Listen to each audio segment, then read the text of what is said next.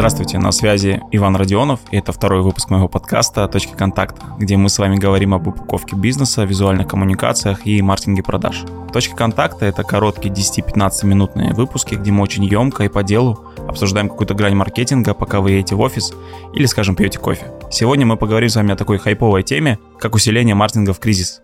На самом деле, хотите верьте, хотите нет, не пытаясь в офисе ловить э, там волну всеобщего хайпа, когда там, большинство бизнес-тренеров сохраняют наигранный позитивный настрой и говорят о том, как важно сейчас заниматься спортом и ставить команде цель, например, выучить английский. Тут я больше хочу поделиться личными наблюдениями и уже проведенными экспериментами, которые мне и нашей компании сейчас помогают как-то держаться на плаву. Давайте начнем и перейдем к сути моего сегодняшнего послания сразу. Но первое, что нужно сделать сейчас в маркетинге, это переориентировать свое предложение в сторону антикризисного. Сейчас самое время такого ситуативного или agile маркетинга, когда каждую неделю или две ваше позиционирование может и вообще должно меняться. Например, сейчас хорошо работают всякие формулировки типа «компания, которая знает, что будет дальше», «поможем пройти кризис», «пришло время работать по-новому» и так далее. Конечно, тут нужно делать помарку на нишу, в которой вы работаете, но понятное дело, что это все хайповый хайп, но это на самом деле выстреливает. Когда у вас тизеры на тему этого коронавируса, всякие антикризисные истории, вы попадаете в зону внимания современного потребителя. Рекламировать, как вы раньше это делали, это антитренд. Вы в таком случае даже у клиентов можете ассоциироваться как абсолютно негибкая компания, которая типа не видит все происходящего.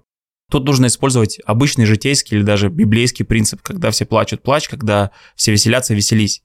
Далеко ходить не будем. Мы, как вся эта движуха началась, поменяли себе баннеры в таргете Инстаграма, и количество заявок увеличилось на 30% по сравнению с другим тоже, на самом деле, очень хорошим, проверенным временем креативом. Поэтому используйте. Второе. Предлагайте рассрочки, оформление в кредит, отсрочки платежа.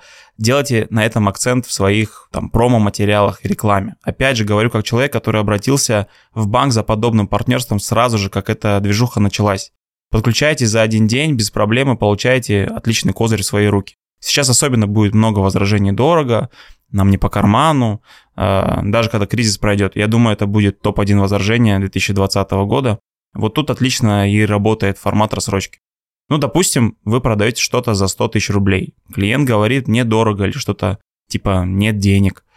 Но меня все устраивает, у вас классный продукт, но банально сейчас нет денег. Еще не сезон, еще куча долгов под э, налогом с этими отсрочками. Я вот лично четко понимаю этих людей, как говорится, сам такой, но реально нет свободных денег на какое-то развитие или дополнительные фишки, расширение или там дорогостоящее обучение. Хоть оно и нужно мне, хоть и окупится, но вот не могу я сейчас тратиться, думаю о другом.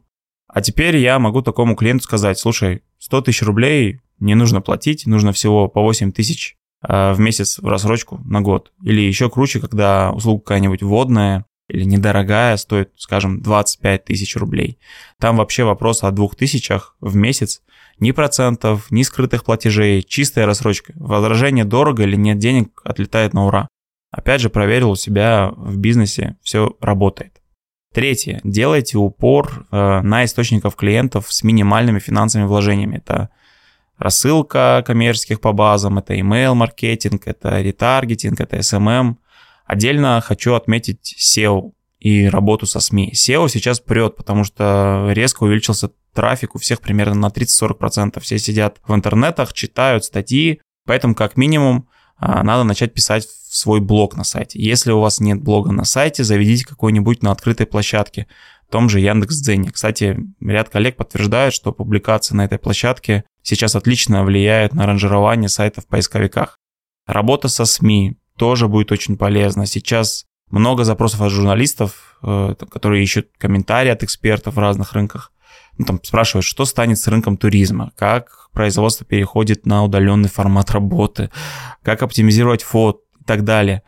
Там можно зайти на пресс-фит сейчас или там аналогичный сервис какой-то, начать отвечать на наиболее подходящие запросы, задружиться с редакторами достойных изданий и регулярно в дальнейшем генерировать им контент в виде комментариев, статей, а может в дальнейшем и каких-то авторских ваших личных колонок.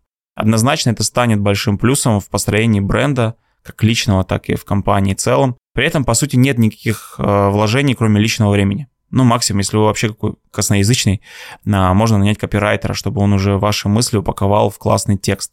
все равно эти расходы несопоставимы с расходами на платный трафик или с контекстом, например, а эффект по факту может принести гораздо лучше. Опять же, пример из личного опыта. Я пару лет назад написал статью на Spark, есть такой ресурс. Причем это была моя первая статья на данной платформе. Взял и за два часа изложил все свои мысли, выложил, и через несколько часов э, с огромным удивлением увидел, что ее репостнул крупнейший в России ресурс про IT и стартапы, тогда еще называемый Цукерберг позвонит, а сейчас VC.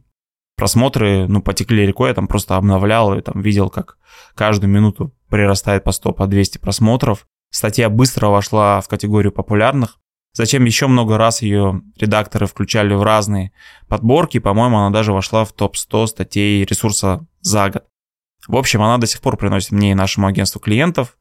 Немного, но стабильно. Причем клиенты лояльные, уже доверяющие нам, убедились в нашей экспертности. И самое главное, мы ничего не тратим на их привлечение. Четвертое, что нужно сейчас сделать, это нарабатывать базу на послекризисное время. Особенно это нужно делать B2B нишам, где сам по себе цикл сделки не быстрый. Пока конкуренты свернули рекламные бюджеты, типа кто сейчас купит, вы работаете с теми, кто смотрит на перспективу. Рано или поздно все начнут шевелиться. Даже если представить худший сценарий, если компания банкротится, человек, который представлял эту компанию, ее собственник или руководитель, не умрет и не покинет нашу планету, Земля. Но если не смотреть, конечно, на мир слишком пессимистично.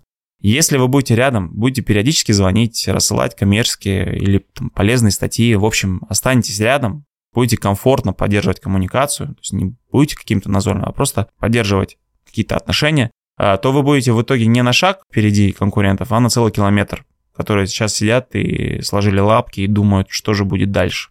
Лично я сейчас активно совмещаю деловое и личное. Допустим, не зазорно мне написать потенциальным клиентам, которые по сути лидами являются, поинтересоваться, как у них дела, просто по-человечески. Написать постоянным клиентам и предложить им какой-то продукт или его там часть бесплатно даже, чтобы просто помочь.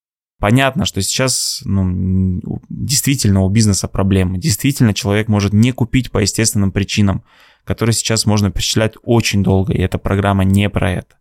Поэтому остается только держать связь и после того, как все запустится, продавать в 2-3 раза эффективнее и больше, вот именно за счет уже налаженных связей. Ну и пятое. Может быть прозвучит банально, но идите в онлайн, если вас там пока нет или еще мало. Сейчас однозначно у любого бизнеса, будь это там средний, малый или микробизнес, может быть вы вообще ремесленник или фрилансер, у вас должна быть как минимум страничка в соцсетях. Причем я бы рекомендовал делать акцент сначала на Инстаграме, и потом уже там на ВКонтакте и других соцсетях, менее популярных. Дело в том, что аудитория всех социальных сетей так или иначе сидит в Инстаграм. Это такая площадка, которая над всеми остальными площадками.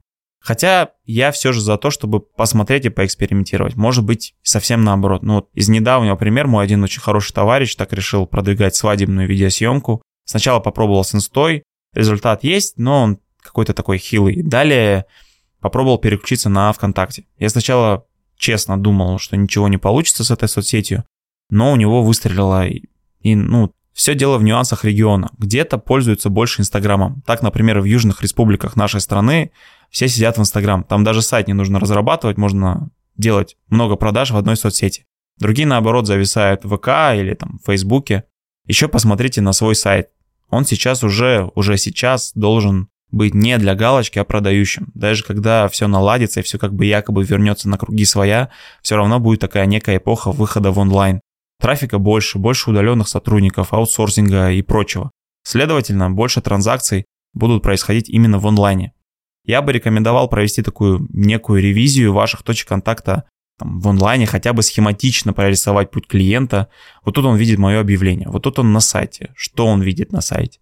Далее ему менеджер высылает презентацию продукции, далее выставляет коммерческое. Вот тут у нас такие письма.